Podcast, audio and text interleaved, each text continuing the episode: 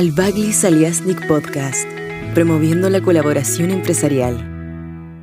Soy Eduardo Simonson, gerente general de Fabima, una empresa fundada por mi abuelo hace 80 años. Soy tercera generación a cargo de la empresa y próximo a pasar la empresa a la cuarta generación. Fabricamos ampollas de vidrio para inyectables, es un caso bastante particular, una empresa que sea capaz de fabricar durante 80 años el mismo producto. La empresa está pasando hacia la cuarta generación, la cual ya está incorporada en el directorio de la compañía y queremos pensar, ya tenemos hecho el plan de sucesión para pensar que esta compañía permanezca en manos de la familia, una quinta, una sexta y así indefinidas generaciones, porque creemos en nuestro país hace aproximadamente 15 años atrás, realizando un diplomado, conocí el tema o el dilema de las cárceles. En aquel entonces conocí a dos mujeres privadas de libertad quienes se encontraban trabajando en una empresa ya con permiso de salir al medio libre. Ese día tomé la decisión que nuestra empresa tenía que ser parte de la reinserción laboral de presos, que la única forma de romper el círculo de la delincuencia era darle oportunidad de trabajo a las personas. Inicié un largo trabajo, un largo camino con el sistema carcelario, Patronato Nacional de Reo, Ministerio de Justicia, Ministerio del Trabajo, y tras vencer muchas barreras, un trabajo de más de dos años, logré meterme en la cárcel de mujeres y sacar a las primeras tres mujeres a que salieran desde la cárcel a trabajar por el día a una empresa. Este trabajo tenía que ser con una guía personalizada. Me involucré personalmente. Yo fui a seleccionar a las personas a la cárcel de mujeres. Rompí el hielo con ellas. Ellas no podían creer por qué el gerente de una compañía se iba a preocupar de una mujer privada de libertad y yo no podía creer que yo estuviera al interior de una cárcel sin mi carnet de identidad, teléfono celular o dinero. Inicié un trato humano, casi paternalista. Muchos ya no tienen o casi nunca tuvieron una familia formal, con educación, no habían terminado el colegio.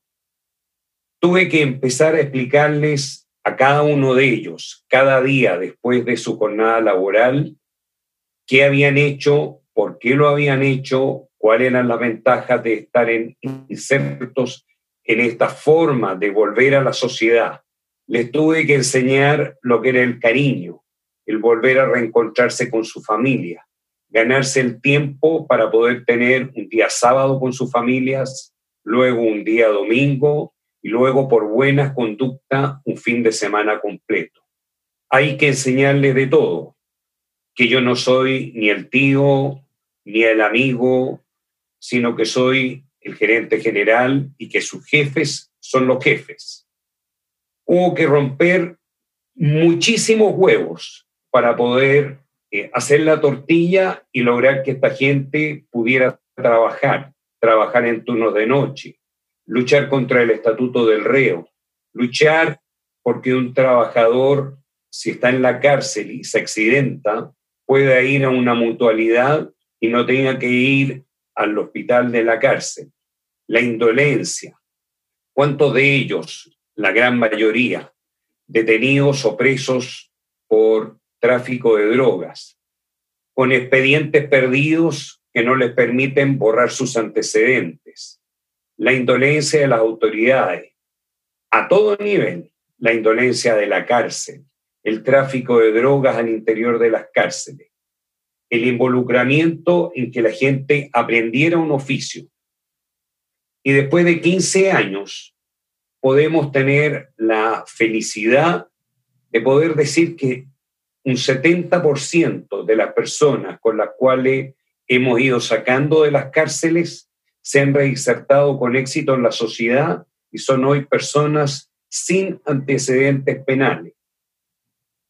Por cada reinsertado en una familia feliz, con futuro, hijos alejados de la droga, hijos alejados de la delincuencia, alejados de la vergüenza y del maltrato, personas que se encontraron con su yo, que vieron que tenían la posibilidad de hacer algo en la vida. Gran parte de aquellos hoy son profesionales. Muchos de ellos permanecen conmigo hace ya 13 años, 10 años. ¿Qué ha sido mi motivación para implementar un programa de esta eh, característica? Una empresa no es solo ganar dinero. Tenemos un rol en la sociedad, ayudar a mejorar nuestro país, a crecer, a resolver los problemas con diálogo, suplir lo que no recibimos en educación para capacitarnos, ser cada día mejores, mejores personas. En Fabima pagamos gratificación sobre lo que la empresa gana. Si a la empresa le va bien, a todos los trabajadores le va bien. Ahora hay una crisis. No, no queremos que se enfermen. Lo buscamos en su casa. La empresa debe procurar ayudar a la sociedad. Chile le dio dignidad a mis abuelos y a mis padres lo recibió cuando tuvieron que huir de sus países. Y para mí, como descendiente de ellos, debo devolverle la mano a Chile. Mi abuelo obtuvo la posibilidad de, de entrar al país gracias a que el canciller de aquel entonces lo invitara a vivir en Chile. Y cuando mi abuelo le preguntó qué podía hacer, él le dijo, produzca, nuestro país no tiene industria. Y la forma de agradecerle a Chile es de trabajo. Y eso llevamos haciendo. 80 años estamos dando trabajo. Para mí, como gerente de la compañía, teniendo el orgullo de estar caminando hacia una cuarta generación, es poder entender que cuando se presenta una pandemia tan terrible como la que tenemos hoy en Chile, nosotros somos uno de los trabajadores de la primera línea. Nosotros proveemos los fármacos para que en esta pandemia los pacientes puedan ser dormidos y puedan ser tratados y sanados de sus neumonias y del COVID. Todos los trabajadores de Fabima están comprometidos con eso en Chile. Ya llevamos trabajando 24/7 muchas semanas y los propios trabajadores se acercaron hace pocos días atrás a pedir que siguiéramos trabajando 24/7 hasta que esta crisis pasara. Ese es el grado de compromiso de los trabajadores de gente que se siente incluida. Como hijo y nieto de inmigrantes, nuestra empresa también está abierta a los inmigrantes, personas agradecidas que llegaron a nuestro país para engrandecerlo. Chile está sumido hoy en una gran crisis, en una pandemia. Pero vamos a salir de esta y de futuras crisis. Lo haremos si entendemos que somos un equipo en el que no sobra nadie, en el que piensa distinto ve las cosas de otra forma. No es mi enemigo. Debemos ser tolerantes. La oposición en todo orden de la sociedad debe ser constructiva, dialogante. Y cada uno debe dar lo mejor de sí. Cada uno puede dar algo, afecto, trabajo, consejo, dinero, etc. Así cada día vamos a ser un mejor país para vivir. Chile requiere creer en los demás. Todos podemos y debemos ayudar a mejorar nuestra sociedad. El trabajo iniciado por Fabim hace 15 años debe ser replicado por otros. Desde ya pueden tomar contacto conmigo para ayudarles a iniciar un programa como el de los nuestros.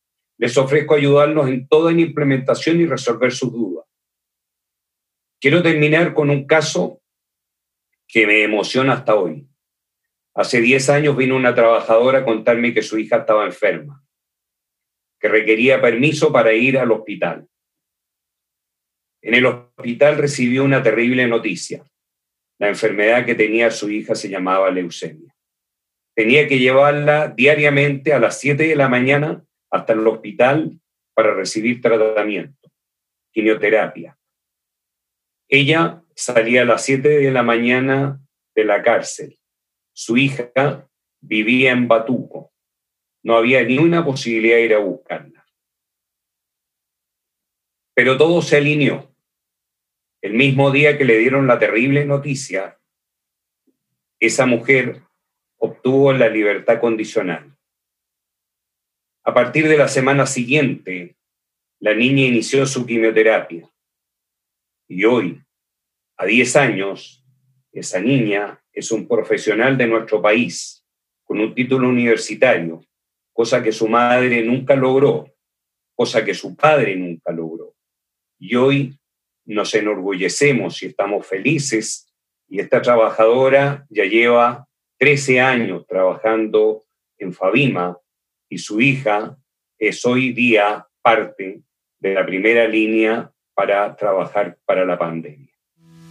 Al Baglis Aliasnik Podcast, promoviendo la colaboración empresarial.